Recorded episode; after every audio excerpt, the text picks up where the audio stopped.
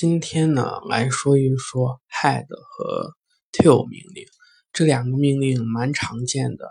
一个就是用于打印，就是一个文件的前几行；另外那个 till 就是尾巴意思，用来打印文件的后几行。当你遇到一个文件有上千行、上万行的时候，嗯，这两个命令就非常的有用。嗯，一般都是通过管道，比如说 cat 一个文件，然后管道给 head 命令，就可以打印出这个文件的前十行。嗯，不过如果比如说你要想指定的话，你可以加上一个杠 n 这个选项，杠 n 这个 n 是小写的 n，比如说 head 杠 n 四，嗯，它的意思就是它会打印这个文件的前四行。嗯，当然你可以做一个实验，就是。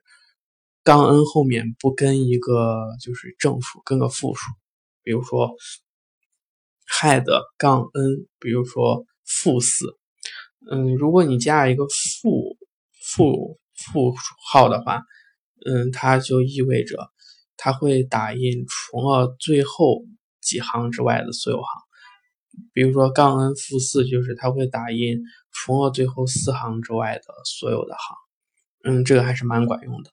嗯，与 head 成对比的命令叫 till，就是可以看到末尾。嗯，还是这样的。如果你不加参数的话，它会显示一个文件的应该是最后的十行。当然，它也有一个杠 n 的命令。嗯，这个杠 n 意思就是打印除了就是你杠 n 后面跟着这个数字，就是除了前这个数字行之外的所有的行。嗯，比如说，比如说 till，嗯，就是杠 n，然后现在是五的话，意思就是打印除了前五行之外的所有的行。嗯，till 命令一般来说，它是它有一个作用，就是可以跟踪，就是一个不断就是增加的文件。什么意思？就是说，就是比如说一个文件，比如说。有其他的程序一直在，比如说对它进行一种写入，就是使得它就是从后面添加到它末尾，这个文这个内容不断添加到这个文件的时候，你就可以使用这个 till 命令来跟踪，就是这个新添加的东西。嗯，这个跟踪也比较简单，它使用杠 f 参数，f 在这里的意思应该就是 follow。